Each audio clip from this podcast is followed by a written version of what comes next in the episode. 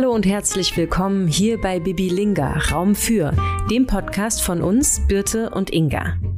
Wir möchten in unserem Podcast verschiedene Räume schaffen. Räume für Menschen und ihre Geschichten, für Intimität und Sexualität, für berufliche Interessen, für Gefühle und Gedankenspiele. Mit Gästinnen und ohne. Viel Spaß jetzt bei der kommenden Folge.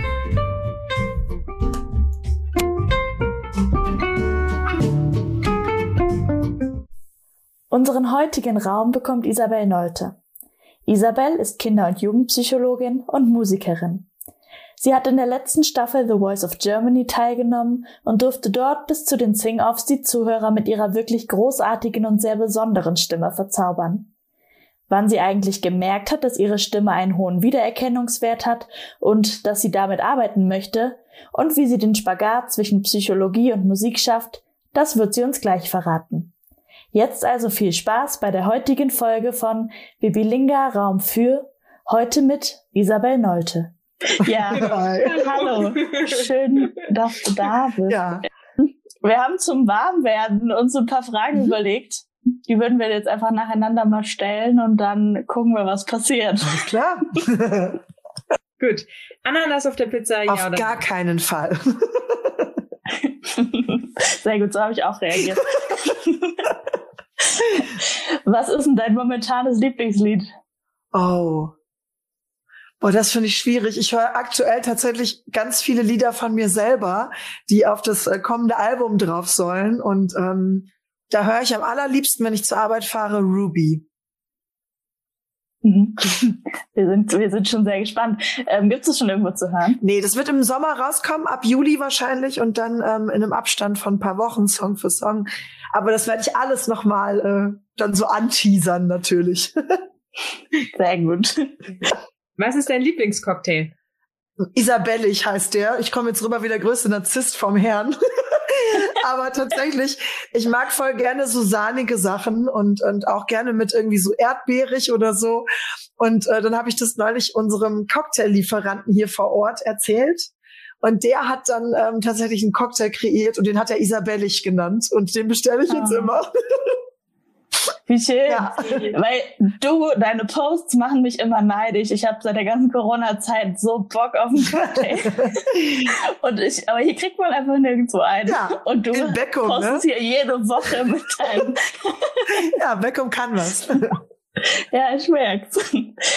Bist du ein Kopf- oder ein Bauchmensch? Schon eher Bauchmensch, ja. Mhm ich bin zwar auch sehr rational und ich kann ganz gut denken und so und ich kann auch Dinge gut rationalisieren, aber so vom Grund bin ich ein Bauchmensch. Presspommes oder Frikandel? Was hat ein Fresspommes? Presspommes. Was ist denn eine Presspommes? Hallo? Nee. Du hast doch in Holland gelebt, kennst du nicht. Ich glaube, Presspommes ist was Belgisches, ne? Aber das ist doch quasi, wo du quasi, ähm, du hast dann so eine tust ganz viele Pommes in so ein, wie, wie bei so einem Spaghetti-Eis und dann drückst du da drauf und dann kommen die Pommes quasi äh, flüssig sozusagen raus und das wird dann frittiert. Also davon habe ich wirklich noch nie gehört. Okay. Ähm, es klingt aber großartig, ich will es unbedingt probieren. dann würde ich wohl gezwungenermaßen dann jetzt die Frikandel nehmen, aber dann bitte äh, Spezial. Ein Frikandel Spezial, alsjeblieft. was, was ist äh, bei Spezial dabei? Äh, Zwiebeln, Curry Ketchup und Mayonnaise, so wie sich das gehört. Masked Singer oder Dschungelcamp? Masked Singer. Finde ich eine super Sendung. Gucke ich richtig gerne. ja. Theater oder Musical? Theater. Hat, hat man jetzt vielleicht nicht erwartet. Ich habe heute oder gestern noch gefragt, äh, wer, was meine Follower auch so für Musicals gut finden. Ich finde Musical super, aber ich bin eigentlich eine Grundtheatermaus. Ja.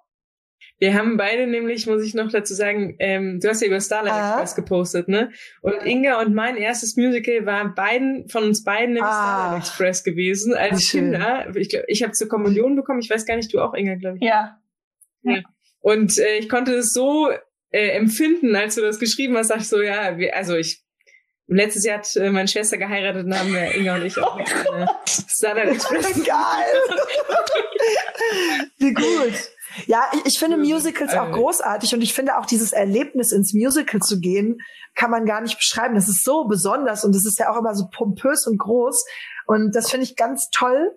Ähm, Aber so ein Theaterbesuch und was da auch experimentell teilweise so passiert, so inhaltlich und so, ich glaube, da bin ich dann doch äh, etwas mehr beim Theater. Aber Musical ist auch großartig.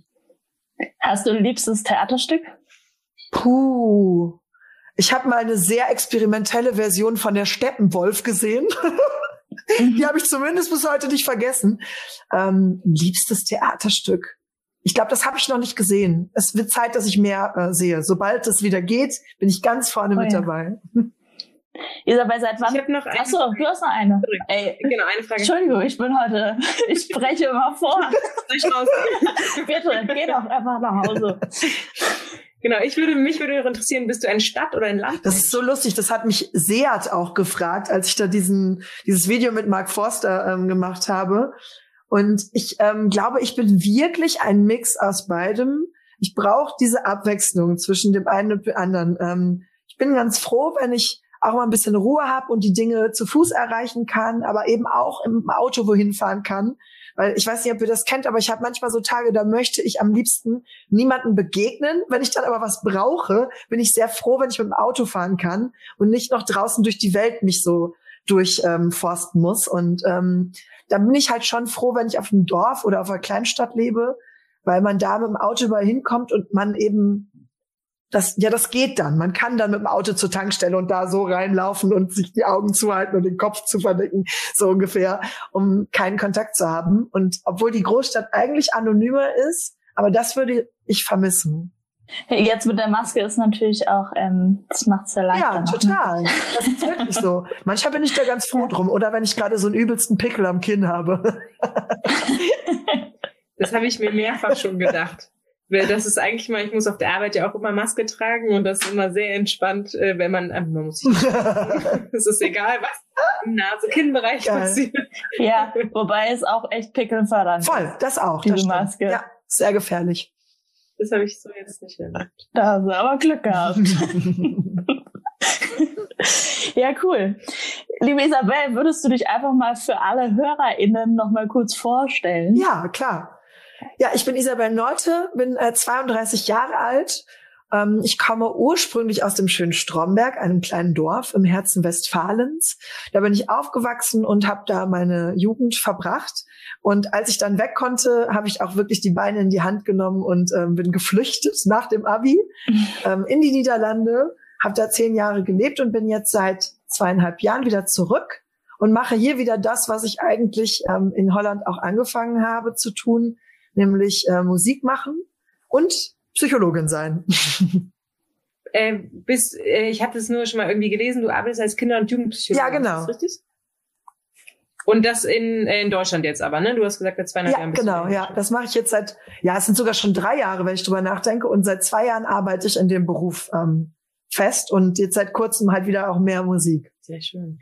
Musste man denn, du hast dann Psychologie studiert oder musst, hast du dich quasi im Studium schon auf Kinder- und Jugendpsychologie? Äh, nee, da bin ich echt reingerutscht. Ich habe allgemein Psychologie studiert, habe dann den klinischen Master angefangen und den dann aber abgebrochen, als ich die Möglichkeit bekommen habe, wirklich ähm, Fulltime Theater und Kabarett zu machen und Musik.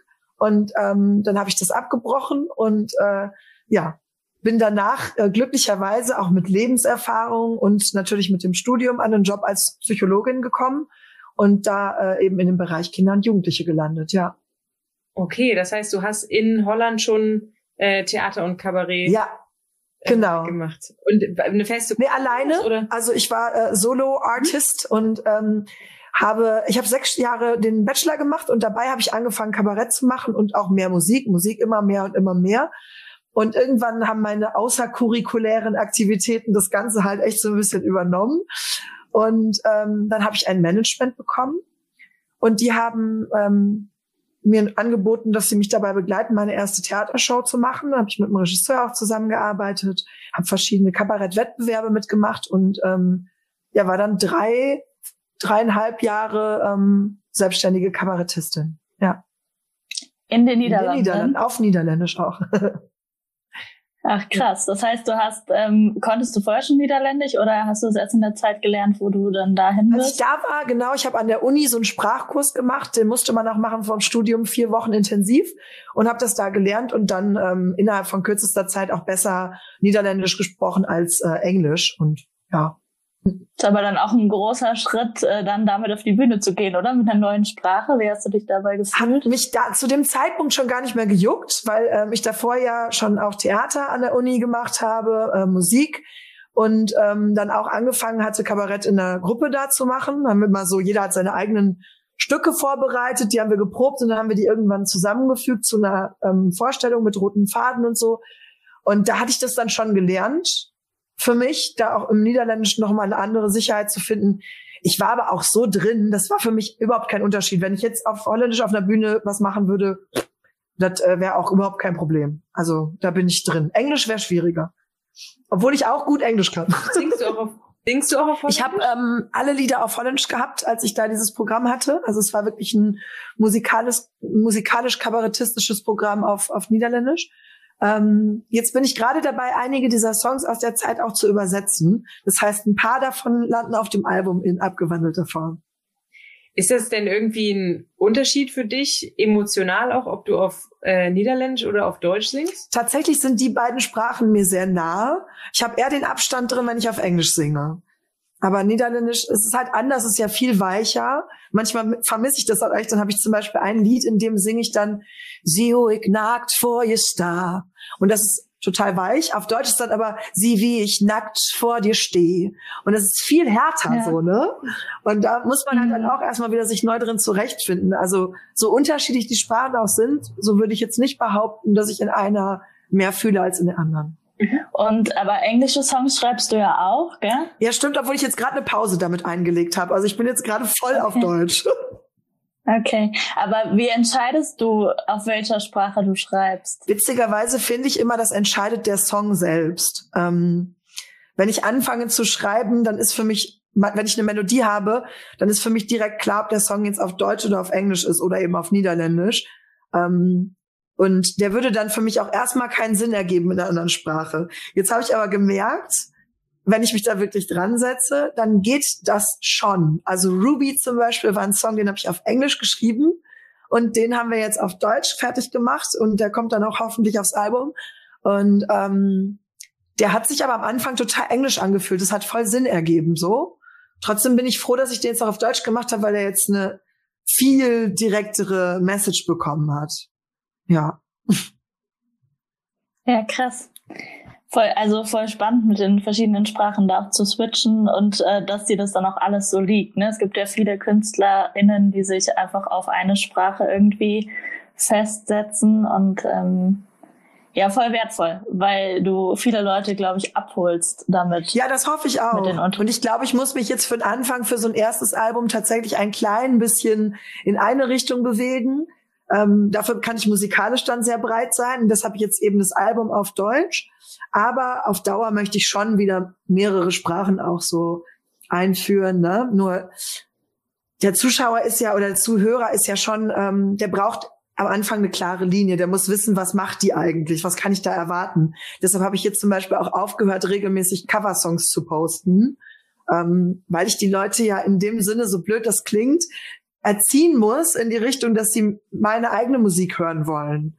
Und wenn ich denen immer wieder Cover gebe, dann werden viele die eigene Musik nicht so annehmen, sondern mir nur für die Cover folgen. Und ich möchte ja Leute, die mir folgen, weil sie meine Musik auch cool finden. Ja, spannend. Ähm, und zu der Songauswahl, du warst ja bei The Voice of Germany. Mhm. Daher kennen dich einige mit Sicherheit. Ähm, da hast du, als ich fortging, gesungen von Dick Michaelis. Wie kamst du darauf? Ja, das ist so furchtbar unromantisch, wenn ich das sage, aber ich kann es ja nicht, ich kann es ja nicht ändern. Es ist nicht mein Vorschlag gewesen. okay. Und da sind die Leute, glaube ich, immer ein kleines bisschen enttäuscht, ähm, weil äh, das ja schon irgendwie schöner ist. Aber tatsächlich bei The Voice sucht sich quasi niemand den Song selbst aus. Ähm, ich war eine Last-Chance-Kandidatin. Ähm, ich habe mich halt echt in der letzten Sekunde erst angemeldet. Und deshalb ähm, habe ich dann einfach zwei Songs irgendwann zugeschickt bekommen. Die hatten mich gefragt, willst du Deutsch oder Englisch? Da habe ich gesagt, auch ich bin für beides offen. Dann haben die gesagt, wir würden dich gerne auf Deutsch haben. Da habe ich gesagt, okay, mache ich. Und dann haben sie mir zwei Songs zugeschickt, die ich vorbereiten sollte. Habe ich so eine kleine Mini-Version ähm, auf meinem Handy einfach aufgenommen und geschickt. Und dann hat es anderthalb Wochen gedauert und dann hieß es, als ich fortging. Und ich hatte den Song noch nie gehört, bevor sie ihn mir geschickt hatten. Es war aber der Song, den ich lieber machen wollte von den beiden, weil ich die Melodie so wunder wunderschön fand. Den Text habe ich erst gar nicht gecheckt. Ab dem Moment, wo dann aber mir der Song zugewiesen wurde, bin ich da halt richtig reingetaucht ne, und habe mir die Entstehungsgeschichte von dem Song auch durchgelesen. Und ich bin im Nachhinein der Musikredaktion unfassbar dankbar dafür, dass sie mir diesen Song gegeben haben, äh, weil das für mich eine totale Perle ist und weil ich auch glaube, dass es eine ganz schöne Chance gewesen ist, mit diesem Song da meine Reise starten zu dürfen. Und da bin ich echt happy. Aber ich habe ihn mir tatsächlich nicht selber ausgesucht. okay. Und was ähm, bedeutet der Song jetzt im Nachhinein für dich? Konntest du ihn fühlen? Ja, ich konnte den total fühlen. Ähm, ich habe mich damit beschäftigt und obwohl den ja viele Leute als so ein Wiedervereinigungssong auch fühlen, ist es eigentlich ein Trennungssong. Und für mich hat der Song bedeutet, ähm, wie schwer es ist, sich zu lösen und loszulassen von jemandem. Ne? Als ich fortging, war die Straße, Straße steil. So, es ist voll schwierig. Ich, wenn ich liebe, dann liebe ich immer mit ganzem Herzen. Und wenn ich mich dann entfernen muss, weil es mir nicht gut, nicht ihm nicht gut, nicht uns nicht gut tut, so, das ist für mich furchtbar schwierig. Und dieser Song zeigt für mich und äh, drückt für mich genau diese Schwere aus, nämlich loslassen und weggehen und weiterziehen, wie schwer das manchmal sein kann. Äh, es ist spannend, weil das auch was ist, was mir auf meiner Arbeit ja total begegnet. Ähm, ich arbeite ja mit, mit Kindern und Jugendlichen, die nicht mehr zu Hause leben. Und ganz oft, obwohl die aus ganz furchtbaren Verhältnissen kommen und teilweise zu Hause verprügelt werden ne, oder, oder Schlimmeres, wollen die häufig wieder zurück nach Hause. Und es ist einfach super schwer, sich zu lösen. Und das ist für mich der Song. Und du hast den wahnsinnig toll rübergebracht. Also ich finde, du hast so eine, aber mir, ich hatte total Gänsehaut, als ich das gehört habe. Ich finde, du hast eine ganz großartige Stimme und dieses, auch dieses kratzige oder dieses bisschen rauchige in der Stimme. Ich finde es wirklich schön und äh, genieße es sehr, dich. Äh, und ich bin aber ja mit sehr hohen Ansprüchen ähm, an mich selbst gesegnet. Wisst ihr, was ich gemacht habe am nächsten Morgen um halb sechs? Nico, Nico Santos hatte ich ja abends noch getroffen nach der Blind Audition, ne? der war ja dann mein Coach. Und dann hat er gesagt, ja, schreibt mir auf jeden Fall bei Instagram. Ähm, ich darf euch jetzt noch nicht folgen, aber schreibt mir auf jeden Fall, dann können wir schon mal ein bisschen connecten über die nächsten Wochen. Und dann habe ich am nächsten Morgen um halb sechs geschrieben, hey Nico, danke nochmal, dass du dich umgedreht hast und sorry, dass die eine so Note so daneben war. und der wird sich auch gedacht haben, ist die total irre, die Alte. Was will die denn um halb sechs morgens von mir? Aber ich habe wirklich, bin aufgewacht am nächsten Tag und wie so, so ein, so ein Angstgriff, da hatte ich so, oh Gott, du hast das so versaut. Du hast die Note so schlecht gesungen. Die eine Note, die ging noch beim Proben, da ist so die Stimme voll aufgegangen und es war so, wuh! Und dann war es bei dem Auftritt so, und ich fand es ganz, ähm, ganz furchtbar im ersten Moment, jetzt im Nachhinein. Ich finde auch, dass die Blind Audition so ihren, ihren Zauber hat. Ähm, auch in ihrer Imperfektion. Und das ist schön, dass ich die jetzt auch mögen kann. Ja. Was war denn der andere? Äh, sagte mal ein Dichter von irgendeinem so Holger, glaube ich. Irgendein Holger. Ja. Wir werden es vorausfinden. War inhaltlich ein total toller Song, aber der war so vom, vom Musikstil. Sagte mal ein großer Dichter, dass ein Mann im Leben. Es war jetzt wirklich so sehr schlageresk, wirklich sehr schlageresk. Okay. Das heißt, Schlager ist nicht so deins. Ja, nee. Also zumindest nicht so der, der moderne Schlager. Also so altmodische mhm. Sachen können ja ganz schön sein. Aber das war nicht schön altmodisch. Das war keine gute Form des Schlagers. Und dann warst du, du warst bei Nico Santos in, äh, im Team und dann bist du aber zu Yvonne und Steffi. Ja, gewechselt finde ich schön ausgedrückt. so, ähm, Nico, es war eine schöne Zeit, aber ich würde dann doch nochmal wechseln. so war's. Ja, das Witzige ist ja, ich wollte ja wirklich unbedingt zu den beiden. Ne? Ich habe auch damit festgerechnet, dass wenn sich jemand umdreht, dass die beiden das sind. Und ich habe bis zur letzten Sekunde noch gedacht, oh, drehen sie sich noch um. Aber sie haben sich leider nicht umgedreht. Und ich war da schon ein bisschen enttäuscht, ähm, weil ich echt Bock hatte auf so Team Girl Power irgendwie. Und ja, das entfiel dann. Und dann kam dieses Battle und ich war wirklich, ich habe ja nun mal auch schon mal The Voice of Holland gemacht und bin da im Battle rausgeflogen und ich stand da und dachte, oh, ich wusste es die ganze Zeit schon bei der ganzen Kritik und auch beim Auftritt selber, der ist auch nicht so mega gut gelungen ähm, wie in den Proben von meiner Seite aus jetzt. Und ich habe echt gedacht, boah, toll, jetzt endet das wieder an der gleichen Stelle. So, ich war schon echt ein bisschen enttäuscht, aber gut, hatte mich quasi innerlich damit schon abgefunden. Und als dann dieses Buzzergeräusch kam, habe ich gesagt, das gibt es doch nicht. Es kann doch nicht sein, dass mich, dass mich jemand Stil dealt. Hier sind so viele gute Leute. Wer will mich denn jetzt extra haben? Ich konnte es überhaupt nicht fassen. Und dass es dann noch die beiden waren. Wow, echt. Ich war so richtig geflasht. Einfach einer der schönsten Momente meines Lebens. Ach, wie schön. schön. Wann hast denn du äh, das erste Mal gedacht, hey, ich habe eine Stimme, die muss gehört werden? das war gar nicht früh. Also ich habe immer gerne gesungen, schon auch in der Schule, aber da haben eigentlich immer alle gesagt, Isabel, halt die Klappe.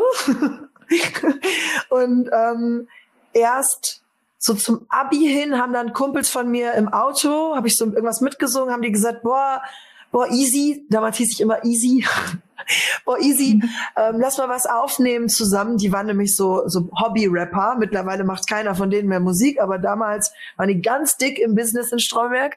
Und ähm, die haben dann gesagt, lass doch mal was zusammen aufnehmen. Das haben wir nie gemacht. Aber die Tatsache, dass sie das gesagt haben, hat mich voll gepusht, weil davor haben vielleicht mal meine Eltern gesagt, klingt ganz schön, aber ich habe halt immer als Kind und Jugendliche gedacht, wenn meine Eltern das sagen, dann ist es nichts wert. Weil die würden, haben mich ja lieb, so, die lieben mich ja, die würden mich ja auch gut finden, wenn ich scheiße wäre. Das habe ich wirklich immer gedacht. ähm, dabei weiß ich, dass meine Eltern eigentlich nicht solche sind, die einem so die ganze Zeit den Hintern pudern oder so, ne? Und äh, wie kamst du dann dazu, dich bei The Voice anzumelden? Äh, ich habe ja schon einiges an Casting-Erfahrung. Ne? Ich kann jetzt ja mal die Casting-Kiste aufmachen. ja, bitte. Ich habe tatsächlich, ähm, als ich in Holland gelebt habe, irgendwann mal gedacht, boah, ich hab Bock auf sowas und habe mich dann beim deutschen X-Factor beworben. Bin da bis ins Bootcamp gekommen mit Sarah Connor und so, voll cool. Und ähm, bin dann im Bootcamp rausgeflogen und war total geflasht und dachte mir, boah, bin ich weit gekommen. Und ich war so richtig, wuh. Und dann haben die Leute von der Produktion gesagt, die fanden mich super. Ich hatte da direkt ein paar Friends irgendwie und die meinten so, mach doch noch mal mit. Du darfst die ersten drei Runden überspringen. Und dann habe ich halt nochmal mitgemacht und bin aber eigentlich wieder an der gleichen Stelle rausgeflogen. Und da war ich dann wiederum echt so, oh, toll.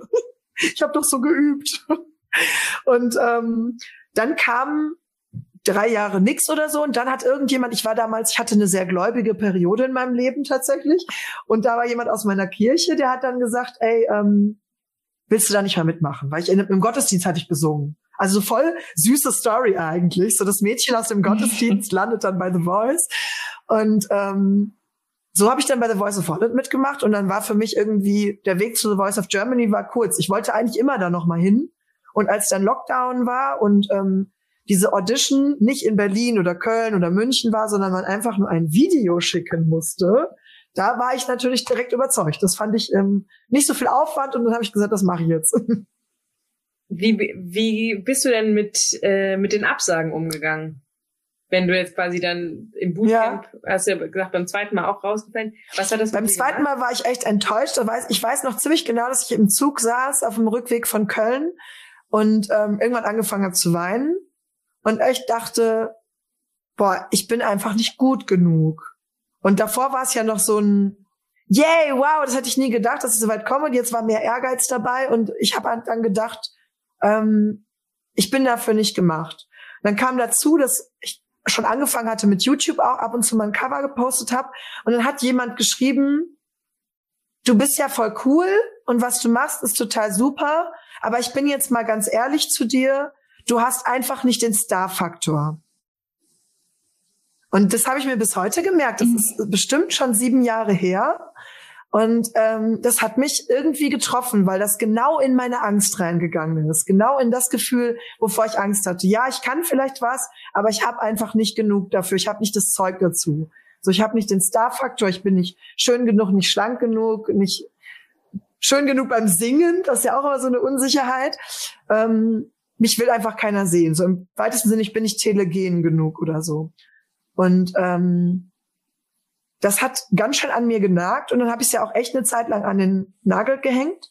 Als ich dann The Voice of Holland aber gemacht habe, war ich wieder ganz neu und frisch drin. Also letztendlich habe ich es auch immer eine Zeit ausgesessen und Ich würde jetzt gerne sagen, dass ich mich davon nie hab runterziehen lassen, aber es stimmt nicht. Das hat mich immer mal wieder entmutigt. Und ich bin froh, dass ich jetzt trotz dieser ganzen Entmutigungen mich aber immer wieder getraut habe. Richtig gut und da ziehe ich so meinen Hut vor, weil ich glaube, manchmal frage ich mich, ob Menschen, die sowas schreiben in, oder, oder auch einem sowas sagen, in dem Moment eigentlich merken, was sie, was sie mit einem machen. Ich hatte das mal, da war ich, weiß gar nicht mehr genau, neunte oder zehnte Klasse, wir hatten so ein Bandprojekt von der Schule und ähm, und dann ging es irgendwie um Lied und wir waren halt zu zweit oder zu dritt, die gesungen haben. Und dann meinte ein Mädchen, sag mal, singe ich eigentlich genauso schief wie Birte? Und es war so, weil, weil ich vorher waren immer auch so im Freundeskreis und so war es immer so total positiv mhm. und man hatte eine gute Resonanz. Das, heute habe ich das noch in meinem Kopf und es ist jetzt naja, mhm. 15 Jahre bestimmt locker her, ne? Aber einfach so dieses, was, was sowas mit einem ausmacht, weiß sie wahrscheinlich auch gar nicht mhm. mehr, wer das, mhm. ne, die das gesagt hat. Aber vielleicht ging es auch nur darum, dass sie den Part singen wollte, weiß ich nicht. Aber dann frage ich mich, ob so Mensch, also dass du nicht in Star-Faktor hast, was, was soll das? Wer interessiert das auch? Also das ist so. ja, und wer bestimmt das auch, ne? Also. Das, hier, genau, genau, was ist der Star-Faktor? Ja. Was ist der Star? Und warum denkt die Person, sie weiß hm. es, dass du es hast oder nicht? Ne? Also, aber trotzdem interessant finde ich, wie solche Aussagen ja, einen beschäftigen. Und das ist verrückt, weil mit, das kennt ihr ja wahrscheinlich auch, mit negativen Aussagen ist ja leider immer so, dann können zehn oder zwanzig Leute gesagt haben, du hast den Star-Faktor, wenn die eine Person das dann sagt, dass du es nicht hast, oder vielleicht haben die anderen das dann auch anders formuliert, aber das eine haut halt mehr in die Kerbe rein, so. Das ist, das bleibt hängen. Mhm. Es ist so, so gemeine, wirklich gemeine Dinge, und, und ungefragte Kritik, die man so manchen Leuten einfach vor die Füße wirft, die ist so wie so, ja, weiß ich, wie so ekliger Glibberkleber, der so einfach nicht abzuwaschen ist. Und man kriegt, wird ihn einfach nicht los. Und das finde ich immer super schade. Und ich probiere jetzt, ich habe von einer Freundin zu Silvester so ein kleines Glücksmomente-Glas bekommen, dass man eben die positiven Sachen so ein bisschen mehr ähm, sammelt. Und ja, es ist mir natürlich überhaupt noch nicht gelungen, weil ich einfach ein Schlunz bin mit sowas aufschreiben. Aber das ist mein Vornehmen noch immer. Aber ich glaube, man hat ja auch so Phasen, wo man sich dann was mehr dann irgendwie zu Herzen nimmt und manchmal braucht man es auch mm. nicht so. Mhm. Aber dann gibt es Momente, wo man wieder was liest und es geht einem irgendwie nah und sagt, okay, da muss ich mich ein bisschen irgendwie Total. Dran. Kennt ihr äh, diese Glückstagebücher? Das, ähm, wo du, da gibt es so verschiedene Fragen, die man quasi jeden Abend oder dann, wenn einem danach ist, beantwortet, ähm, wo es dann auch vor allem darum geht, den Fokus so auf die positiven Sachen zu lenken. Mhm. Und da habe ich schon von ganz, ganz vielen Leuten auch gehört, dass das total was mit einem macht und einen oder einem eigentlich auch hilft, vieles viel, viel positiver zu sehen, weil man ja doch so viele positive Sachen erlebt, aber die oft, also wir fokussieren uns oder der Mensch ist ja irgendwie so, man fokussiert sich ja irgendwie doch auf das mhm. Negative. Und ich habe jetzt auch schon mal überlegt, dass ich sowas mal anfange, einfach nur um zu gucken, was macht das mit, was macht das mit Ich habe auch tatsächlich drüber nachgedacht, es gibt dieses sechs-Minuten-Tagebuch irgendwie, ne, wo, wo man auch so mhm. irgendwie sind so Sachen drin von wegen Dankbarkeit, wofür man gerade so dankbar ist und so. Und ich habe auch drüber nachgedacht, ob ich mir selber so eine Challenge stelle, das mal 30 Tage lang auszuprobieren, einfach zu gucken, ob das was verändert. Und habe ich das heute unserer Praktikantin auf der Arbeit erzählt und habe so gemerkt, wie so innerlich ich so denke, oh nee, ich will das nicht machen. Und das geht mir immer so bei solchen Mental Health Interventionen bei mir selber. Dann sträubt sich auf einmal alles in mir dagegen. Und obwohl ich weiß, dass das ein typischer Mechanismus ist, kriegst du manchmal nicht gebacken, den auszusetzen. Ne? Oh. Aber ist die Frage, ob das dann der passende Zeitpunkt wäre, um damit zu Ich glaube, dann ist nie der richtige Zeitpunkt. Das glaube ich auch. Ja. ja. okay. Wir können auch einfach jetzt mal hier eine Challenge Habe ich gerade auch schon gedacht. Vielleicht sollten wir mit, mit Herausgabe dieses Podcastes einfach sagen, das ist der Tag, wo wir anfangen damit und wir machen das einfach alle. So. Wir machen das alle. Liebe, liebe HörerInnen, ihr seid auch herzlich eingeladen, mitzumachen. Also ich cool. bin dabei. Die 30 Tage Glücks-Challenge. Ja, das Super. machen wir. Das motiviert mich. Jetzt habe ich einen Anhaltspunkt. Jetzt muss ich. Jetzt habe ich keine Chance mehr. Gut, ich werde dich dran erinnern. Inga, lass mich in Ruhe, lass mich lass in Ruhe. Morgens um halb sechs. Ab heute ist Glück. Du bist heute das glücklich. Das macht mich nicht glücklich, Inga. oh Mann. Ja, geil. Ähm, jetzt probieren wir nochmal die Kurve zu Ja. kriegen. Ja, ich habe mich ähm, gefragt, wenn, weil wir ähm, es vielleicht noch nicht ganz die Kurve kriegen, aber weil wir gerade auch über Feedback gesprochen haben, positiv oder negativ. Du bist ja schon sehr aktiv äh, auf Instagram. So, wie gehst du da mit diesem, mit diesem, damit um, dass du dich da so sehr nach außen präsentierst? Macht das was mit Ich dir? krieg Gott sei Dank echt fast nur positives Feedback auf Instagram, abgesehen von ähm, ab und an mal sexistischen Kommentaren, obwohl ich auch sagen muss, ich glaube, ich bin damit davon noch gar nicht so doll betroffen wie jetzt zum Beispiel andere, auch andere TeilnehmerInnen äh, von The Voice. Ähm, aber davon abgesehen bekomme ich sehr wenig negatives Feedback, wo ich echt happy bin. Aber ich habe letztes Jahr zu Weihnachten einmal negatives Feedback von nur einer Person bekommen und ich war schon eine Woche wieder völlig von meinem Apropos gebracht. Ne? Also ich bin da wirklich nicht gut drin. Ich bin wirklich empfindlich, ich bin sensibel. Ähm, da muss ich mir, das klingt so doof, aber ich glaube, da muss ich mir tatsächlich noch ein bisschen dickeres Fell antrainieren auf Dauer. Das ist ja auch so ein schmaler Mhm. Grad, finde ich immer, ne? So auf, äh, auf Instagram, finde ich, oder, oder Facebook oder was auch immer, aber irgendwie in den sozialen Medien, weil ja viele Menschen irgendwie immer denken, sie müssen jetzt das sagen, was Mhm. ihnen durch den Kopf geht, egal was es mit dem anderen irgendwie auch macht. Und ich meine, wenn es was Positives ist, dann freut man sich ja auch darüber, gell? Äh, Ich meine, wenn es, äh, wenn es konstruktiv ist oder so, dann ist es wahrscheinlich auch nochmal was anderes. Ja. Ne? Viele haben einfach nicht das Talent, ähm, sich so auszudrücken, dass es nicht direkt persönlich oder als Angriff Ja, ankommt. aber ist auch geil. Also diese Person war einfach so anmaßend und ähm, hat aber gleichzeitig halt wirklich, also das fand ich so dreist, da konnte ich gar nicht mit umgehen. Die hat mir ja gesagt, ich soll mir mal bitte ähm, einen Media-Marketing ähm, Berater holen, weil ich wäre ja ganz toll und ganz talentiert, aber ich würde mir ja gerade total meine Karriere versauen, weil ich viel zu viele Stories poste und damit die Leute total zu spamme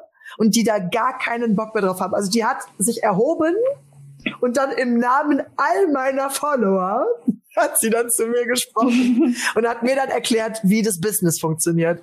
Und das kann ich halt auch echt nicht gut abhaben. Also es hat mich damals getroffen und ich habe auch gefragt, mich so, oh, sehen das jetzt viele so? Und wenn ja, das wäre ja furchtbar. Ähm, mittlerweile bin ich einfach nur noch wütend drüber, ehrlich gesagt. Wenn ich überhaupt ein Gefühl dazu habe, dann ist es dann eher Wut, weil ich das wirklich anmaßend finde und anmaßende Kritik ist, ähm, ist nie gute Kritik. Ja. ja, die Menschen äh, sollen dir ja folgen, äh, weil sie das mögen, was Ja, du machst und weil sie dich mögen, wie du bist. Und sobald du anfängst, dich irgendwie da ja auch dann zu verstellen, ist irgendwie auch die falsche Ja, Richtung. eben. Also Das ist halt so diesen Anspruch, den man dann erhebt an die Person, der man folgt, der jetzt sagen zu dürfen, wie die das zu machen hat. Das finde ich absurd. Also wirklich, wenn ich das nicht Mhm. gut finde oder mir das zu viel ist, kann ich stumm schalten oder entfolgen. Aber wie kommt man auf die Idee, jemand zu sagen, der müsste das jetzt anders machen? Ich meine, mal einen Feedback-Punkt reingeben ist was anderes, als jemandem zu sagen, so jetzt mal hier im Namen von allen, das ist nicht gut, was du da machst. Siehst du dich selber denn als Vorbild? Oh Gott, ja, ich glaube schon. Kann ich tatsächlich so beantworten. Also ich finde nicht immer, dass ich das jetzt mit allem 100 Prozent erfüllen muss, aber ich gebe mir schon Mühe, ähm, auch weil ich einfach diesen Job mache, dass ähm, zumindest das jetzt nicht dramatisch wäre, wenn ähm, einer meiner Patienten sich meinen Account anguckt. So, ich glaube, es ist trotzdem verstörend für die, weil so viel will man vielleicht von seiner Psychologin einfach nicht wissen. Aber gut, ich kann die Leute nicht vor sich selbst schützen. Und ich habe auch keine Lust, mich total zu verstecken und das nicht zu machen, weil ich entertaine ja super gerne. Ähm, das heißt, meine Patienten müssen das dann ertragen können, dass sie so eine verrückte Nudel als äh, Psychologin haben. Ähm, aber ich probiere schon, nicht über Grenzen zu gehen. Also zum Beispiel nicht jetzt zu sehr in den sinnlichen Bereich zu gehen, der vielleicht einfach schräg wäre für meine Patienten. Solange ich diesen Beruf ja noch so mache, wie ich ihn jetzt mache, finde ich, kann man ein bisschen Rücksicht drauf nehmen. Aber ich glaube, die interessieren sich gar nicht Und für mich und googeln mich auch noch nicht mal. Ähm, hast du denn äh, grundsätzlich auch nochmal zum Thema Vorbild ähm, das Gefühl, dass du jetzt, ähm, wo deine Reichweite immer größer wird, dass du da auch einfach eine gewisse Vorbildfunktion hast, beziehungsweise dich gewissen Themen auch widmen musst oder Stellung Ja. beziehen musst? Tatsächlich schon. Ich sehe das aber nicht als Last, sondern als, als Möglichkeit.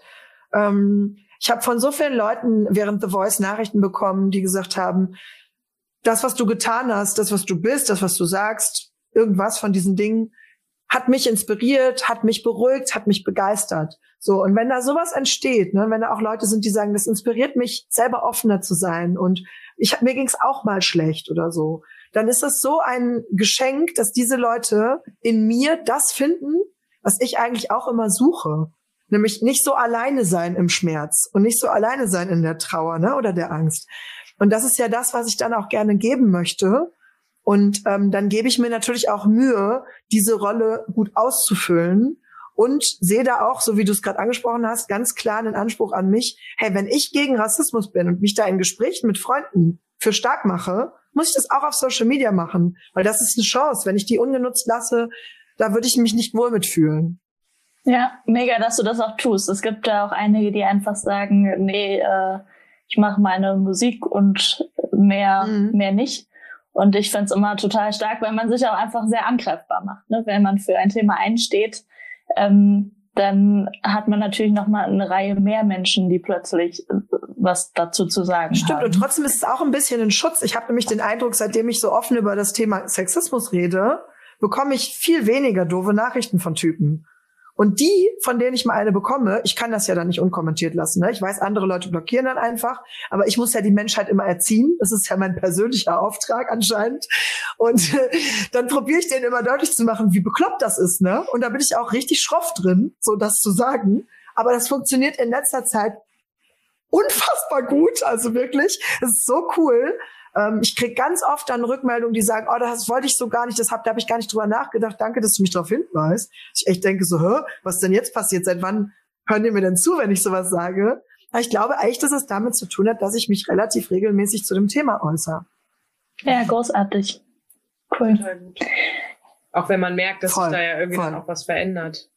Das ist, ja. so soll es ja auch sein. Ne? Vieles ist mit Sicherheit ja auch gar nicht böse gemeint. Nee. Ne? Da kann man ähm, auf, auf eine Reihe, Reihe Kommentare irgendwie gehen, aber ähm, auch einfach mal dafür zu sensibilisieren, wie wichtig es ist, darauf zu achten, ja, was genau. man sagt, wie man ja. seine Worte wählt. Ähm, ja, da, da ja, war ja jemand, der echt kommentiert hat, ähm, ja, ich kann mir ja nicht helfen. Ich als Mann, ähm, ich komme ja nicht drum rum, das jetzt irgendwie geil zu finden oder so. Und dann habe ich echt gedacht, wow, so krass, das, das denkt er wirklich, ne? Also, dass er so ein, so ein Opfer seines eigenen Triebes ist und so läuft er durchs Leben und der sieht dafür gar keinen Grund mehr, sich zu entschuldigen, weil es reicht ja, dass er ein Mann ist, so. Der ja, voll. Arme. Aber dem habe ich zum Beispiel auch geschrieben, dem armen Mann. Und der arme Mann hat sich sehr einsichtig gezeigt. Also es war schon super. Du arbeitest noch als Kinder- und Jugendpsychologin und das ist in einem, in einem Heim. Ja, Kinderheim gibt's ja in dem Sinne nicht mehr. Es ist halt eine Jugendhilfeeinrichtung, eine Jugendhilfeeinrichtung, das ist mir die Stimme weggebrochen direkt vor lauter Schuck. Ähm, das bedeutet, dass Kinder, die ähm, momentan oder auch längerfristig nicht bei ihren Eltern leben können oder bei Pflegefamilie, äh, die wohnen dann in Wohngruppen. Und diese Wohngruppen, davon haben wir mhm boah, lasst mich nicht lügen, ich glaube neun oder so. Wir haben Jugendwohnen und mehrere Wohngruppen. Und ähm, da wohnen diese Kinder dann die ganze Zeit. Außer dass sie ab und zu mal so einen Wochenendkontakt zu Hause oder sonst was haben. Und da sind eben im wechselnden Schichtdienst Erzieher anwesend. Genau. Und diese Kinder, davon kommen einige einmal die Woche zur Therapie, zu mir oder zu meinem Chef. Wir sind nur eine Zwei-Personen-Abteilung. Und du überlegst aber, ob du den Beruf an Nagel hängst, um komplett Musik Nein, zu machen? Nein, ich werde das erstmal noch weitermachen. Oder genau, also vielleicht, wenn sich das mal zeitweise in meinem Erleben ergibt, dass ich dann hauptsächlich Musik mache, dann ist das so. Aber ich habe erstmal sogar noch den Plan, ähm, ab September meinen Master noch zu machen und nachzuholen an der Uni, an der ich schon studiert okay. habe, nämlich in Enschede, ähm, also in Enschede, wenn man so schön das auf Holländisch sagen möchte. Und ähm, da würde ich dann ab September wieder meinen Master machen. Ich bin auch angenommen, also das steht alles in der Planung. Und dann mache ich das berufsbegleitend plus Musik. Ich ähm, mute mir wieder viel zu, aber ich bin da immer so eine Mischung aus tollkühn und naiv. Äh, das kommt mir meist ganz gut zugute. Wenn das ja auch gute Sachen ist, mit denen man sich umgibt, ist es ja auch, also ne, positiver Stress ist ja, ja auch. Ja, und genau, und zur Not muss ich halt einen Gang zurückschalten, dann ist das halt so. Wie kamst du auf Psychologie? Ich habe immer schon Theater ähm, gemacht, seit dem Kindergarten. Und ich wollte auch eigentlich Schauspielerin werden, mein ganzes Leben so. Aber ich habe mich damals nicht getraut, weil ich dachte, hier auf dem Land, auf unserem Theater hier in Beckum, wo ich jetzt mittlerweile wohne, im Stadttheater Filou, da war schon eine, wo ich fand, dass die besser war als ich. Und dann dachte ich, naja, wenn hier schon eine ist, die besser ist, dann brauche ich gar nicht erst nach Hamburg gehen oder sonst was. Da gibt's da bestimmt 100, die besser sind. Und ich habe keine Chance in dem Bereich. Und auch da wieder, ne? Also dieser negative, böse, gemeine Kritiker, der einen abhält von Dingen. Ähm, ich habe diesen Traum ja dann nachgeholt und ein Jahr Schauspielschule quasi später mir dann äh, gegönnt, ähm, als ich mit dem Kabarett äh, zugange war. Aber ja, das war der ursprüngliche Plan. Und dann habe ich aber gedacht, das wird nichts. Und habe angefangen, meine anderen Interessen so ein bisschen zu explorieren. Und Philosophie war ein ganz großes Interesse von mir. Das hatte ich auch gerne studiert. Aber ich wollte nicht Lehrerin werden und ich wollte auch nicht unbedingt in die Forschung gehen oder irgendwas in der Richtung oder nur Bücher schreiben. Ich wollte schon irgendwas machen, auch so mit Leuten und so. Und dann war halt mein drittes Interesse und das war Psychologie. Ich habe damals angefangen, Bücher zu lesen zum Thema Autismus, und zum Thema damals noch multiple Persönlichkeitsstörung. Das hat mich zutiefst fasziniert, beides. Und so bin ich da reingeschlittert. Und dann war irgendwann klar, okay, Psychologie wird's und Theater wird das Hobby. Ja, spannend. Schön. Bitte. ich muss an dich denken. Ja, ja, ja, sag mal, was ist denn deine Story of your life? nee, ich, äh, ich ah. wollte auch so gerne Schauspielerin werden. Und äh, genau, ich war auch Vorsprechen an Schulen und äh, hatte dann aber mhm. wurde nicht angenommen und äh, dann ähm, haben mich glaube ich die es waren gar nicht so viele negative Kritiken, sondern es war einfach so, mhm. probier es halt einfach nochmal so, das und das fehlt noch, es war eigentlich immer super konstruktiv, aber ich habe mich davon einfach schon auch sehr äh, verunsichern lassen und äh, mittlerweile ja, bin ich Physiotherapeutin. Ja. Also. Ja, der Weg, der scheint vom Schauspiel in die genau. Therapie scheint nicht so weit. Bei mir ist auch ähnlich. ich wollte gerade sagen. Ja. Die verkappten Künstler. Genau, ich bin jetzt Logopädin. ja, passt ja. Die Therapiebienchen. Ja, dann haben wir die Bühne an unseren ja. Patienten. Heute der Therapie-Podcast. ja, Wahnsinn. Crazy. Aber hilft dir das manchmal in den Therapien, dass sie auch so ähm, Rollenspiele macht? Ja, voll. Was? Kannst du da auf. Ich bin the Queen of Rollenspiel, ohne Witz. Ich ja. liebe das. Und ich kann da auch voll drin aufgehen. Ich weiß, irgendwann mal hatte ich mit einem Patienten eine Szene, das wurde so creepy, dass ich selber Angst bekommen habe vor der Szene, die wir gespielt haben. Und er, glaube ich, auch. Und dann habe ich irgendwann habe ich ihm den Ausweg angeboten und habe so gesagt so, wollen wir hier gerade mal einen Cut machen? Und er so, ja. Aber das, das hatte er im oh Prinzip selber konstruiert. Also er hatte aus mir eine total schräge Mutterfigur gemacht, die richtig creepy war. Und ich bin darin aber voll aufgegangen, weil, ne, wenn ich dann was Schauspielerisches mache, dann mache ich es halt voll. Und das war ja auch gut, weil das war was, was wir irgendwie explorieren wollten gemeinsam. So, da hat er sich hinbegeben in diese Richtung. Und ähm, hat mir eigentlich auf diese Art und Weise eindrucksvoll seine Angst gezeigt, ne? Er hat die fühlbar gemacht für uns beide in diesem Raum, indem er diese Szene so instruiert hat. Und das sind dann auch Momente, wo ich echt Gänsehaut bekomme, auch wenn ich so drüber rede, weil da so viel Magie auch ist, in dem Moment, wo man irgendwo in der Therapie ein Fünkchen findet oder so ein kleines Senfkorn findet, irgendwo etwas findet, was einem hilft zu verstehen. Und meistens ist es so, wenn mir, wenn ich was finde, was ich hilfreich finde, um den Patienten zu verstehen, dann findet der das häufig auch hilfreich, um sich selbst zu verstehen. Ne?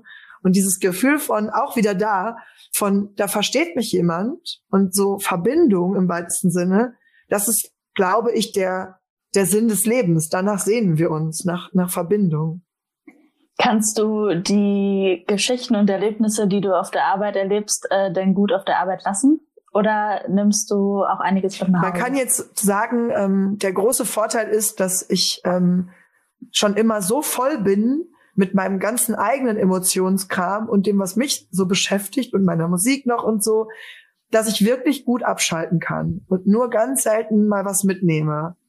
Ähm, war jetzt neulich ein Kind, was die Therapie vor kurzem abgebrochen hat und wo jetzt deutlich geworden ist, da findet Gewalt statt, wenn der auf Heimfahrt ist am Wochenende. Der hat blaue Flecken, der kommt mit blauen Flecken wieder.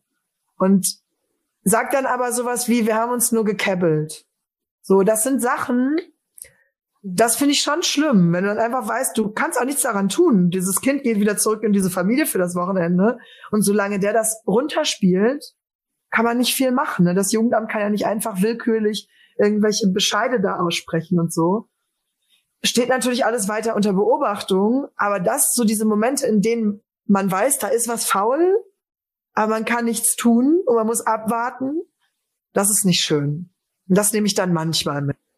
Ich finde es immer wieder Wahnsinn, was Liebe ertragen mhm. lässt, ne? dass ein Kind seine Eltern immer noch über alles liebt, egal was, was so passiert. Ja, und verrückterweise, ich glaube, da habe ich wieder eine Verbindung. Ähm, und das ist, da merke ich einfach, mein eigener Erfahrungsschatz ist so wichtig ähm, für meine Therapiepersönlichkeit. Äh, ich bin ja ähm, in einer Beziehung gewesen mit einem gewalttätigen Partner in, in Holland. Das war auch der Grund für mein Wiederkommen nach Deutschland.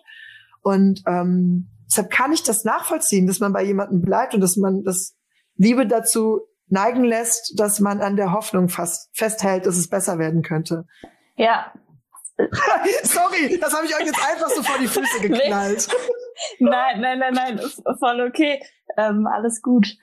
Ähm, ich habe hab nur gerade so überlegt, da irgendwie die Situation äh, kennen wir, glaube ich, alle und wenn es mhm. auch nur im Kleinen ist, ähm, dass man ja nicht nicht wegkommt mhm. dann, ne? Und ähm, immer auch irgendwie so das Positive sieht. Das ist vielleicht auch eine eine Eigenschaft, die nicht alle Leute haben. Ich weiß es nicht, aber ähm, ja, ja, spannend, dass dass du dann auch so daraus oder positiv, dass du daraus zehren kannst, letztendlich, dass du das umwandeln Obwohl ich da immer vorsichtig bin. Ich finde immer das ein bisschen tricky. Das ist so, so eine gesellschaftliche Krankheit meiner Meinung nach, dass wir immer finden, man muss aus so negativen ähm, Zeiten oder Erlebnissen was Positives ziehen. Und in gewisser Weise tue ich das zwar für meine Arbeit, ne, weil ich mich besser einleben kann. Aber davon abgesehen, mich hat das nicht stärker gemacht, diese Erfahrung das, ne, so, aber das sagen ja ganz oft Leute. Die sagen dann, oh, aber dafür bin ich stärker geworden, dadurch, dass ich das irgendwie überlebt habe und so weiter. Und das, das glaube ich für mich persönlich, zum Beispiel für diese Erfahrung nicht. Ich habe da Misstrauen von bekommen und und Bitterkeit und Angst und ähm, hab, hab irgendwie mich nicht mehr wohlgefühlt, bin depressiv geworden. Ich habe ganz, ganz viel mitgenommen, was nicht positiv war. Und ähm, ich würde nicht glauben, dass ich jetzt davon stärker geworden bin. Ich bin dadurch schwächer geworden, aber ich bin stark obwohl das passiert ist, nicht weil das passiert ist. Das ist, das hast du sehr ja, schön ausgedrückt. Genau. Ja, so war, also so, so war Nein, nein, um Gottes Willen. Aber das, ich habe das jetzt als Aufhänger gesehen, weil, weil das, oh, weil das ja, ja echt voll. sowas ist, was ich häufig auch zu hören bekomme, ne? Dass Leute sagen, ja, aber what doesn't kill you makes you stronger. Und ich denk so, nope, mhm. das ist einfach nicht wahr. Und dann fängst du selber an, irgendwie nachzudenken ja? über Situationen. Merke ich gerade so bei mir, ne? Mhm. Also, ja, also einfach so dieses, weil ich denk, denk schon auch so dieses, man kriegt ganz oft, was du gesagt hast, immer dieses zu hören, ja, aber dann gehst du stark aus dieser Situation ja, raus. Nee, manche Situationen sind einfach scheiße. Mhm. Ja, so. Und da muss man auch nichts, ich muss auch an manchen Sachen einfach nichts Positives finden. Ja. Das war einfach Kacke. Und das, das und das ja, darf also man auch ja, voll. sagen. Und das auch immer wieder sagen. Also, ähm, es fängt ja auch schon irgendwie früh an im Kindheitsalter, wo ähm, häufig immer so dieses kommt, ein Indianer kennt keinen Schmerz oh, und ja. so, wo man halt auch so denkt, ja Leute, aber das war jetzt einfach scheiße. und dann, also ist es voll okay, das zu sagen, so, ne? So. Ich habe mal kurz ein bisschen Licht gemacht, ähm, während wir hier gerade Licht ins Dunkel bringen äh, in dieser Diskussion. Ähm, habe ich gedacht, ich mache ein bisschen Licht an, damit ihr mich zumindest wieder sieht. Hat jetzt zwar keiner der Zuhörer was von, ja. Sie ist zu sehen. Nur, dass ja, aber es ist echt ein guter, guter und wichtiger Punkt und da wird zu wenig drüber gesprochen. So. Auf jeden, absolut, auf jeden Fall. Und jetzt haben wir das yeah. hier getan. Also, man darf sagen, dass es scheiße darf ist. Darf man. Und äh, Glückstagebuch führen. Ja. Wir fangen bald alle an, das Glückstagebuch zu führen in unserer 30 genau, Tage Challenge. 30 Tage auf Glück. Nochmal als Erinnerung. Gut, dass du es nochmal sagst. Ich hatte es schon wieder verdrängt. Ich habe es mir aufgeschrieben. ich habe gedacht, wir könnten jetzt eventuell mal kurz äh, ein paar HörerInnen-Fragen uh, dazwischen ja. schieben, die wir ähm, noch teilweise. Moment, mein Rollo geht oh. gerade runter. Nein, mal raus. Schnitt.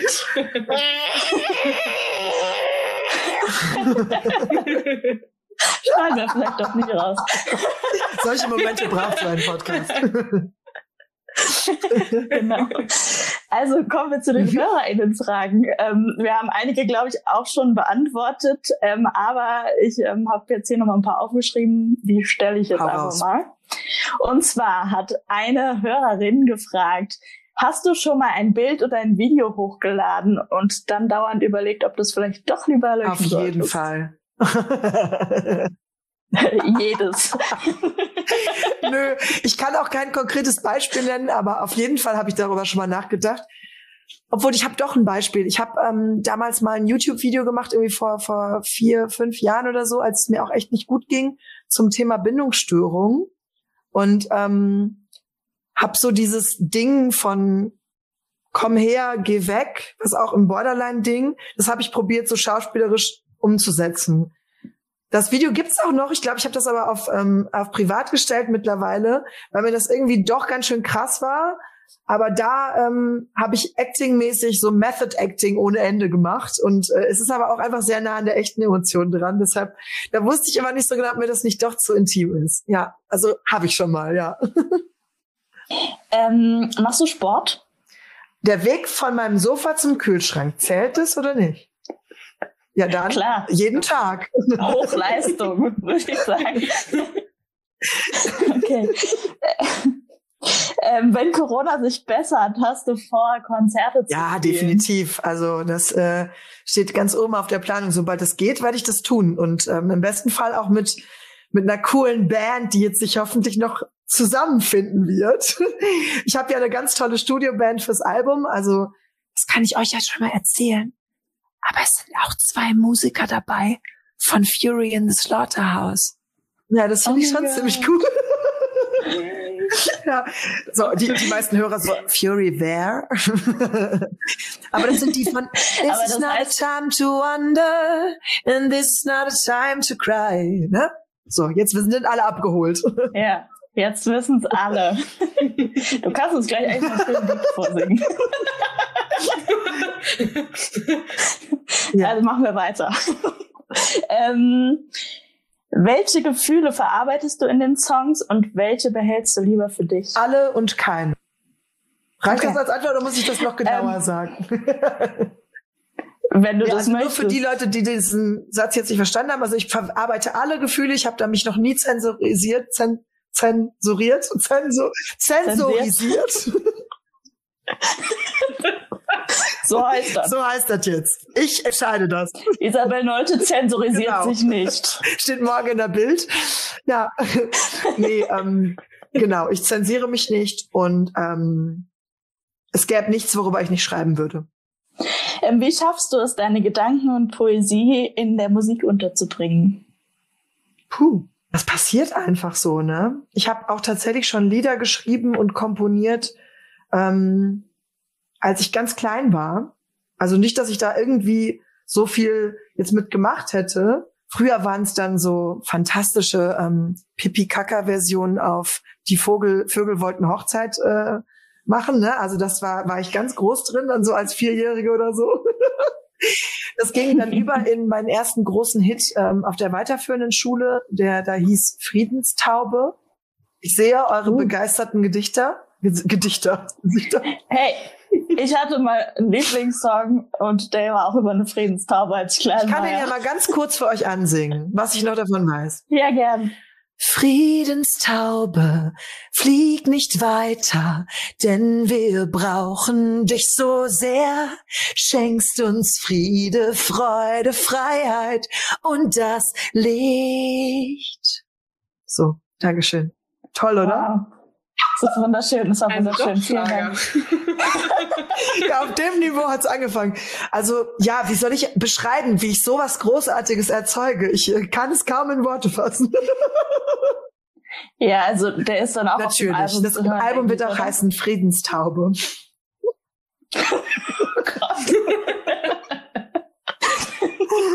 oh Gott, das ist wirklich. Ich ja, freu schön, mich drauf. Mensch, toll. Kann das ich ist nicht herrlich. anders sagen. Spielst du eigentlich ein Instrument? Ich spiele Gitarre und? Ukulele. Und ein kleines bisschen Klavier. Ich habe so eine Heimorgel und da habe ich neulich auch einen Song drauf komponiert. Und was ist zuerst da? Musik oder, oder Melodie? oder Unterschiedlich Text oder tatsächlich. Also mal ist es so, dass ich eine Melodie hab. Ähm, ich laufe zum Beispiel schon seit fünf Jahren mit folgender Melodie. Du, du, du, du, du, du, du, du. Du, du, du, du, du, du, du, du. Du, du, du, du. Und so weiter. Ist immer noch kein Song geworden, aber manchmal begleitet eine Melodie ziemlich lange so. Äh, manchmal ist es aber auch ein Text. Also dann denke ich zum Beispiel, Herz und Einbruch war so eine Textfindung, die ich hatte. Und äh, darauf habe ich dann Musik gemacht. Ne? Also echt unterschiedlich. spannend. Unsere Oma ähm, wollte wissen, seit wann du singst. Ähm, schon seitdem ich spreche. Aber richtig angefangen zu singen vor Publikum habe ich halt zum Abi und dann in dem Chor an der, an der ähm, Uni. Weil davor im Kirchenchor habe ich zwar auch gesungen, im Kinderkirchenchor, aber das war halt ähnlich wie auf der Schule. Da war mehr so, komm Isabel, stell du dich mal in den Bass. ich war so richtig traurig, vor allem als irgendwann der, der junge Christoph es sogar geschafft hat, vom Bass aufzusteigen in den Mezzosopran als Junge. Und ich war immer noch das einzige Mädchen im Bass überall. Also es war ein bisschen hart. Ich mach kurz ASMR. Wow.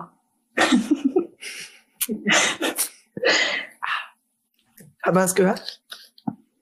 Herrlich, es war herrlich. Hat man direkt Lust. Ich habe Lust auf einen Cocktail. ähm, ja. Was würdest du denn jetzt für einen Cocktail trinken, Inga? ich? Wenn du jetzt, jetzt gerade hättest du jemanden, der dir den Cocktail macht, welchen würdest du Ich nehmen? würde entweder einen Caipirinha trinken, in Erinnerung an Mhm. Brasilien, oder ein Spain. Spain. Spain? Spain ist, glaube ich, ungefähr so das, was Isabella am Anfang beschrieben hat. Ja, das ist gut. Ja, ich weiß nicht genau, was da alles Geil. drin ist. Isabellig. Den äh, gehen wir auch mal trinken, bitte. Isabellig. Ganz klar.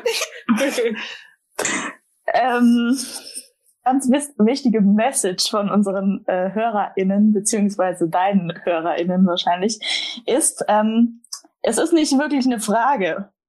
Aber danke, dass du immer für uns Fans da bist. Oh. oh Gott, das ist süß. Ich kann mir auch jetzt schon denken, wer das war. Oh Gott. Ich habe wirklich echt ein paar Ja. ganz, ganz tolle Menschen jetzt über The Voice kennengelernt, ne? euch eingeschlossen. Aber eben auch wirklich so ein paar Supporter, wo ich echt so das so süß finde, dass die die finden einfach alles, was ich mache, toll und die stehen da hinter allem so und das ist so ein Geschenk, dass Leute einem so eine ja so eine unconditional Love irgendwie entgegenbringen. Das ist so richtig richtig süß und ähm, ich habe keine Ahnung, ob ich das verdient habe, aber ich finde es richtig entzückend und freue mich da echt unfassbar drüber. Was ich eben noch fragen wollte, ähm, du hast ja über dein äh, Chorerlebnis Mhm. mit dem Bass gesprochen in Kindheitstagen. Ähm, bedeutet, du hast, hast du schon immer eine sehr äh, tiefe Stimme, beziehungsweise ähm, auch so eine, so eine Mhm. gewisse Heiserkeit. Stimmt, da habe ich ja Stimme. überhaupt nicht drüber gesprochen bei The Voice, aber ich habe ja tatsächlich eine Stimmbanderkrankung. Ähm, das nennt sich hyperfunktionelle Dysphonie. Solltest du ja vielleicht kennen, oder? Ja, ne? Si- Sichi. Genau. Und ich habe das früher immer den Leuten erklären müssen. Mit den Händchen habe ich immer vorgemacht, was meine Stimmbänder machen. Und während andere Stimmbänder so liebevoll einander entlang gleiten, knallen meine gegeneinander. So. Und deshalb, so hat mir das damals die, die Frau erklärt. Und deshalb bin ich immer gerötet und gereizt hier hinten und meine Stimmbandlippen schließen auch nicht ganz. Ähm, deshalb habe ich ein Loch in meinem Bereich. Und das habe ich schon seit dem Kindergarten der frühen Grundschule. Also mir haben früher auch immer alle gesagt, ich bin dein Vater. Und ich war so richtig verwirrt. Ich kannte Wie Star Wars halt auch gar nicht, ich habe es gar nicht gerafft die ganze Zeit. Oder dann war so ein Mädchen, weiß ich noch, die hat immer gesagt, na, Kettenraucherin. Und ich dachte mir so, ich bin zehn. Oh Gott. Aber es war nie richtig, also es war kein Mobbing oder sowas, aber ähm, ich habe halt echt gedacht, ich bin jetzt im Stimmbruch. Und da fing tatsächlich bei mir das Gefühl an, und das hat sich lange durchgezogen, nämlich, ich bin kein richtiges Mädchen. Das ist so ein bisschen der Gedanke. Okay. Wobei eher jedes Mädchen auch in den Stimmbruch kommt. Kann man mal so festhalten. Ach, krass. Das ist so. Die äh, Stimmlippen wachsen nur anders. Also ähm, bei Jungs wachsen die bis zu einem Zentimeter ähm, und bei Mädels so drei ah. Millimeter, glaube ich, bis drei Millimeter. Ich meine, ich weiß ja, dass die ja. meisten Frauen auch höher sprechen, als ihre Stimme eigentlich ist, ne? So über dem Bereich. Also es ist ja so ein viel vorkommendes Phänomen. Ähm, ich finde, man merkt das immer ganz besonders gut, wie Frauen sich auch gegenseitig darin befeuern, höher zu sprechen bei der Verabschiedung. Ich kann nicht mehr, das ist so lustig. Leute reden so äh, miteinander und dann, wenn die sich verabschieden, ist so Tschüss, Tschüss. Und jetzt, was ist denn los mit euch? Und noch höher und noch höher. Ja, genau. Tschüss, tschüss, tschüss, tschüss. Ja. Und da kann ich nicht mithalten, da bin ich einfach raus. Und das ist auch ganz wundervoll so. Isabel, was steht an in nächster Zukunft? Ich ähm, bin jetzt gerade fertig mit den, Demos fürs Album, ne? Und jetzt wird halt ähm, die nächsten zwei Monate aufgenommen, damit Anfang Juli die Releases starten können. Das heißt, ich werde jetzt die nächsten Wochen und Monate sehr oft hin und her tingeln nach Hannover. Und dann wird das Album fertig sein, bevor mein Master losgeht im September. Genau, und dann starte ich im September den Master und ähm, parallel, falls es wieder möglich ist, würde ich dann auch so anfangen aufzutreten. Also das sollte ja drin sein, da habe ich Lust zu. Und ähm, ja, weiterhin arbeiten als Psychologin, ne? Das sind so die Pläne. Und äh, wenn ich dich jetzt hören möchte in der Corona-Zeit, was kann ich Man kann tun? mir natürlich auf YouTube folgen, da sind sehr viele äh, Songs auch hochgeladen. Und es gibt ja ähm, Spotify. Und da steht ja meine erste CD drauf tatsächlich. Ähm, nicht nur auf Spotify übrigens, ich will hier gar keine Schleichwerbung machen, sondern überhaupt auf allen Streaming-Plattformen. Kann man auch auf iTunes kaufen oder sowas. Ähm, das ist aber nicht mehr so ganz repräsentativ. Das heißt, die Leute müssen sich, glaube ich, doch noch ein bisschen gedulden. Ich werde aber weiter auf meinem Instagram-Kanal die Songs anteasern und da so, ne, so kleine Stückchen mal ähm, veröffentlichen. Zum Beispiel von dem Song Isabel. Ich habe gerade gesagt, wenn ihr wirklich wollt, dass ich euch noch was vorspiele, würde ich euch davon ein kleines Stück vorspielen. Oh, ich habe sehr gern. Kann sagen wir nicht nein. Wenn du möchtest. Das wäre doch ein schöner, ja, das, äh, ja. schöner Abschluss. Ja, dann singst, dann singst du uns Goodbye sozusagen. Dann ähm, gibt es noch was zu sagen. Möchte noch jemand etwas loswerden? Jetzt ist dann die letzte Chance. Ich bin, ich bin ganz geehrt, dass ihr mich, ähm, dass ihr mich eingeladen habt. Das finde ich total schön. Das freut mich sehr. Und ähm, das, obwohl ich euch zweimal schon versetzt habe, dass ihr immer noch freundlich zu mir seid, das weiß ich sehr zu schätzen. Als Superstar oh darf man sich sowas schon mal erlauben. ich bin einfach nur mentally unstable. Nein, das ist alles. Wir freuen uns super, dass es geklappt hat und dass du hier bei ja. uns bist und wir so ein schönes Gespräch miteinander haben. Wir danken dir sehr. Äh, freuen ja, ich freue mich auch, euch im Publikum zu sehen. Woo! Okay? Ja, richtig. Okay, soll ich starten? Dann hören wir jetzt Isabel Nolte mit Isabel. Mhm. Stimmt's? ja.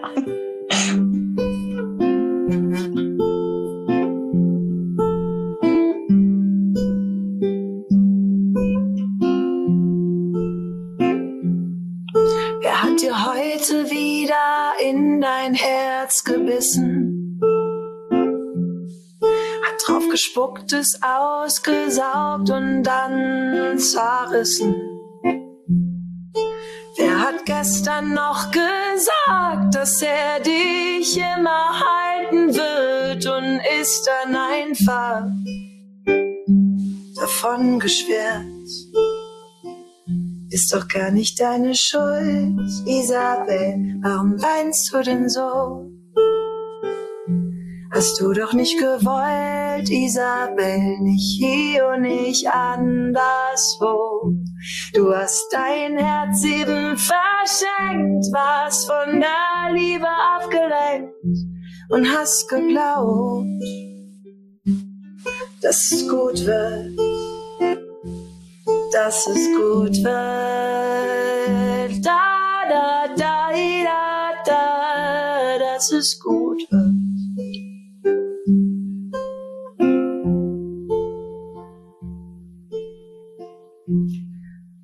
Ist doch gar nicht deine Schuld, Isabel, warum weinst du denn so?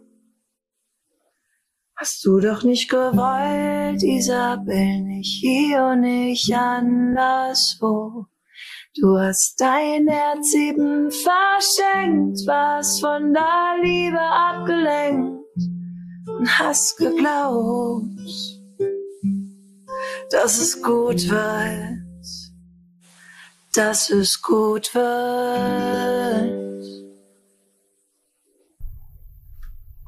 Das war wieder eine Folge Bibilinga Raum für. Schön, dass ihr dabei wart.